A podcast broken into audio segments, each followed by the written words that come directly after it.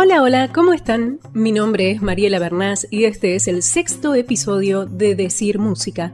Sexto episodio que titulamos El álbum del abuelo.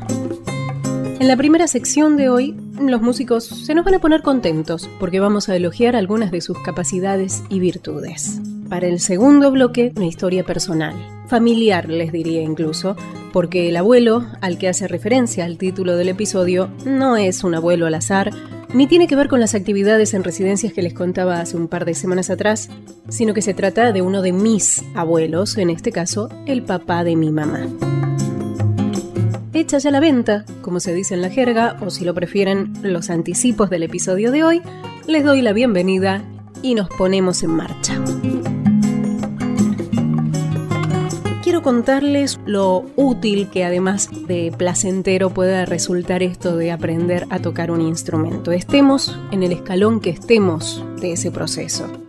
Beneficios que tienen que ver con lo cognitivo primeramente, la formación de la personalidad, mm, lo social y no nos puede quedar afuera la salud.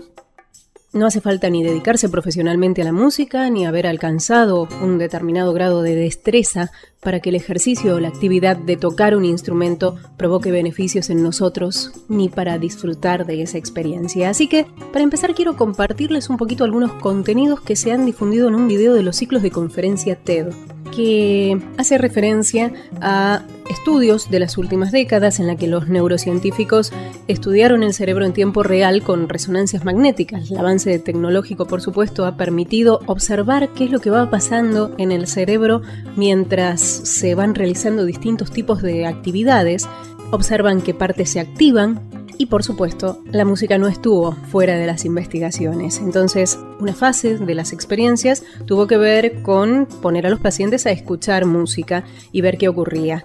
Y allí descubrieron que se iluminaban múltiples zonas del cerebro a la vez en la medida en la que se iban procesando los sonidos, porque había una parte encargada de decodificar los distintos elementos como la melodía, el ritmo, y a su vez también volvía a unificarse en la función de la experiencia musical en sí y en lo que tenía que ver con lo emocional. Entonces esto iba activando distintas áreas. Cuanto más cuando se trata de crearla, de generarla. Y lo que encontraron los científicos es que al momento de tocar un instrumento musical se activa prácticamente todo el cerebro a la vez, en especial las cortezas visuales, auditivas y motrices.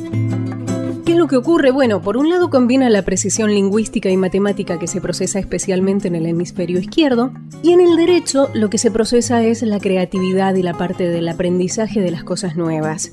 Al estar los dos hemisferios involucrados, a su vez este trabajo en simultáneo estimula también el cuerpo calloso del cerebro, que es donde se conectan ambos hemisferios como si fuera un, puente. Y esto permite también que los mensajes lleguen más rápido de una parte a la otra del cerebro y que esta interconexión sea más fluida lo que podría estimular en los músicos una mayor velocidad de respuesta y una mayor eficacia y creatividad ante los problemas tanto en contextos académicos como sociales.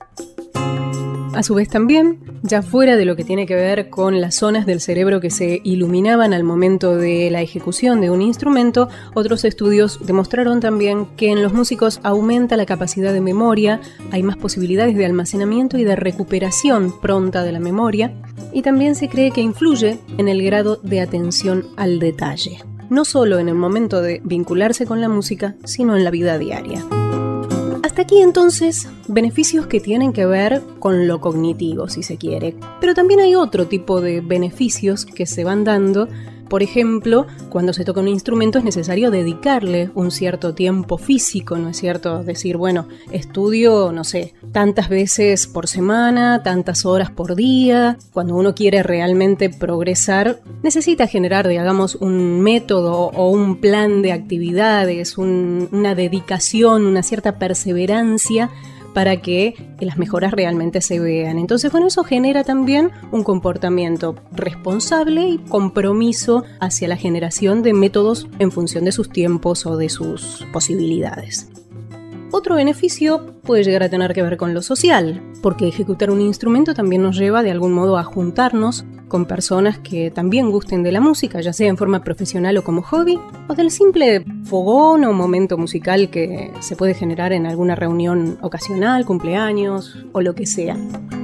Y con esto ya cierro que además de lo que hablamos hace unos episodios atrás, cuando decíamos que escuchar música que nos gusta genera endorfina, aquella sustancia química que genera el cuerpo y a la que algunos han llamado incluso la hormona de la felicidad, tocar un instrumento, al ser una actividad placentera, la genera también. Pero además, como para ejecutar el instrumento se necesita una concentración, también evade o aleja los pensamientos negativos, por lo que también disminuye el estrés.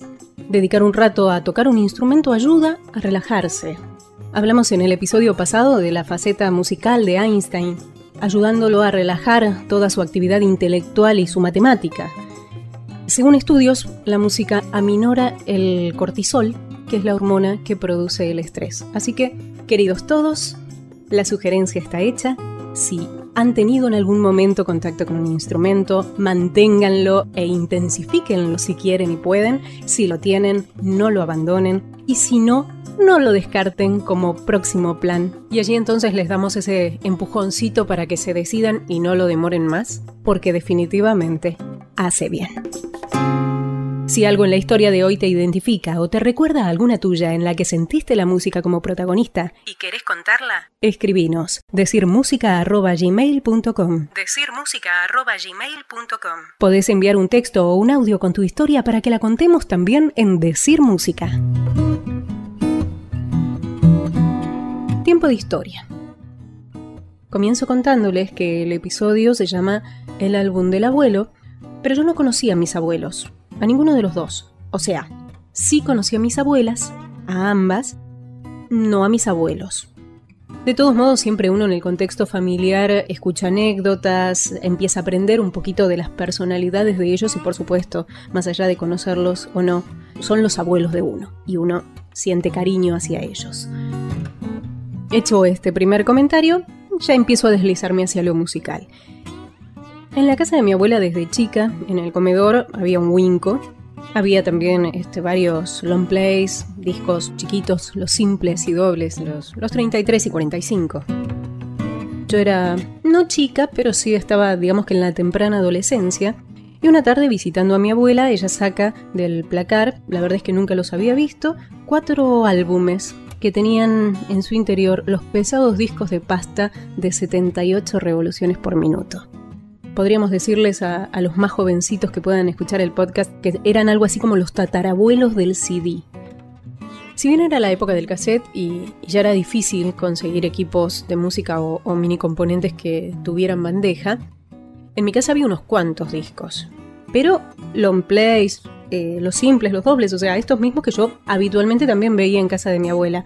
Pero los 78 fue la primera vez que tuve uno en la mano y comprobé su ancho, que eran pesados, entonces fue algo así como toda una hazaña. A su vez, en el medio de semejante descubrimiento, me enteró que eran del abuelo. Un poco por tratarse de música y otro poco por haber sido una pertenencia del abuelo, me los llevé a la mesa del comedor diario y los empecé a mirar. No me sorprendió ver lo cuidados que estaban, la prolijidad con la que estaban rotulados.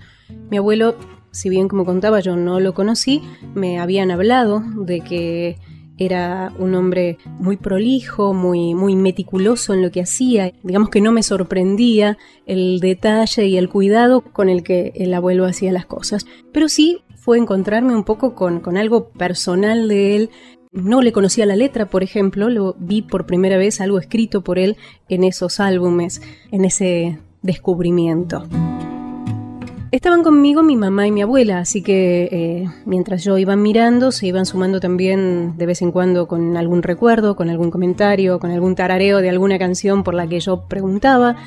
Y al ir mirando, eran cuatro, como dije, los álbumes. Habían un par que tenían canciones variadas, distintos intérpretes, distintos ritmos, foxtrot, valses, uno que era específico de tango y un cuarto álbum que tenía una foto pegada sobre la tapa, una foto de Carlos Gardel, que aparentemente se habría hecho como una especie de, homenaje cuando se cumplieron los 20 años de la muerte de Gardel. Digo, por el texto mismo que, decía la foto, o sea, estaba la foto en sí y tenía algunas palabras escritas que decían, el tiempo no pasa, Carlos Gardel sobrevive en el alma de su pueblo, y especificaba esto, de a 20 años de su partida física. Ya a partir de esa etapa, ese álbum era diferente. Y allí me empiezan a contar que el abuelo admiraba muchísimo a Gardel y que ese álbum era su predilecto. Y de hecho por eso tenía los tangos de Gardel específicamente separados. Y al abrir también esa tapa uno se encontraba con el índice y si los otros eran prolijos, este parecían casi caligráficas las eh, anotaciones que tenía sobre el orden de los temas y la mención de la información que allí figuraba. Como argentina y casi porteña, por supuesto que sabía quién era Carlos Gardel, conocía algunos tangos de los clásicos, pero esto que dicen de que el tango te espera, bueno, yo en esa época todavía no tenía mucho vínculo con el tango ni, ni con Gardel en particular. Pero el ver ese cuidado especial y el escuchar esos relatos respecto a la admiración del abuelo por el cantor, definitivamente me hizo tomar conciencia de que no me encontraba delante de un álbum, sino que me encontraba delante de un tesoro. Eso es lo que era para mi abuelo.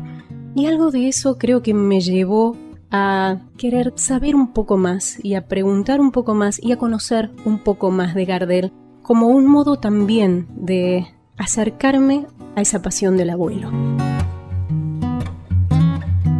Años después, unos cuantos, cuando se cumplía un nuevo aniversario de la muerte de Gardel, quise escribir unos versos para rendirle un homenaje en un programa de radio que conducía en aquel tiempo y sentí que irme a esos orígenes de donde quizá habían empezado ciertas curiosidades sobre la vida del zorzal criollo era una forma de aunar y quizá hacer como ese doble homenaje, el homenaje al cantor con el homenaje a mi abuelo y al cariño que mi abuelo le tenía.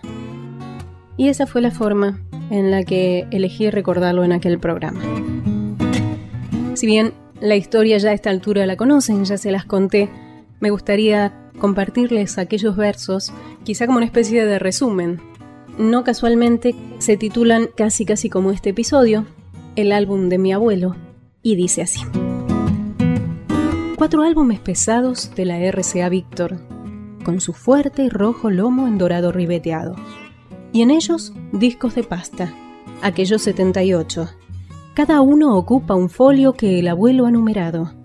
En el placar de la abuela, desde siempre, allí guardados. De los cuatro, dos surtidos, foxtrot, jotas, rumbas, valses. Otro, tangos y milongas con intérpretes variados, pero el cuarto es el tesoro. Con sus 20 melodías, índice en la contratapa, ritmo y título anotados y el nombre Carlos Gardel en cuidadoso trazado. Mi Buenos Aires querido llega desde cuesta abajo, alojear uno tras otro los diez discos tan preciados. Silbando pasa el siguiente, y con Gardel, mano a mano, llegamos al barrio Reo, no sin un naipe marcado. Ahora dicen que dicen que el zorzal aún no ha callado. Tras el día que me quieras, volví a la tapa, a la foto que pegó en ella el abuelo del cantor tan admirado. Las palabras que la enmarcan hablan de inmortal recuerdo, al morocho del abasto, de cabello engominado, que deja entrever apenas su eterno fungiladeado. Barrio plateado por la luna, rumor de milonga, es toda tu fortuna. Hay un cuello que resonga en la cortada mitonga y por supuesto, después de esta historia, tenía que cantar el morocho. Un fragmento de Melodía de Arrabal, un tango de 1932, letra de Alfredo Lepera y Mario Batistela, música y voz de Carlos Gardel. Barrio, barrio, que tenés el alma inquieta de un gorrión sentimental. Pena, ruego, es todo el barrio manejo melodía de arrabal. Viejo barrio, perdona si al evocarte se me pianta un lagrimón. Que al rodar en tu empedrado es un beso prolongado que te da mi corazón. Y sí, una historia un poco diferente la de hoy, en la que no hay específicamente una canción o un momento musical propiamente dicho, es más bien una historia de admiración y de afectos pero que encuadra lo musical como canal, como espacio de acercamiento, así que creo que bien vale traer al abuelo, traer a su amor por la música y por su artista, y saber que la música puede conectarnos de muchas formas. Frase final de hoy de Lao Tse dice, si hay música en tu alma, se escuchará en todo el universo. Y después de esta historia me atrevería a agregar que incluso generaciones después. Gracias por acompañar nuestro podcast con su escucha, sus suscripciones, su recomendación y, por qué no, compartiéndonos sus propias historias. Porque estoy segura de que ustedes también han vivido experiencias con las que podemos afirmar que la música es mágica. Beso musical y hasta el próximo episodio.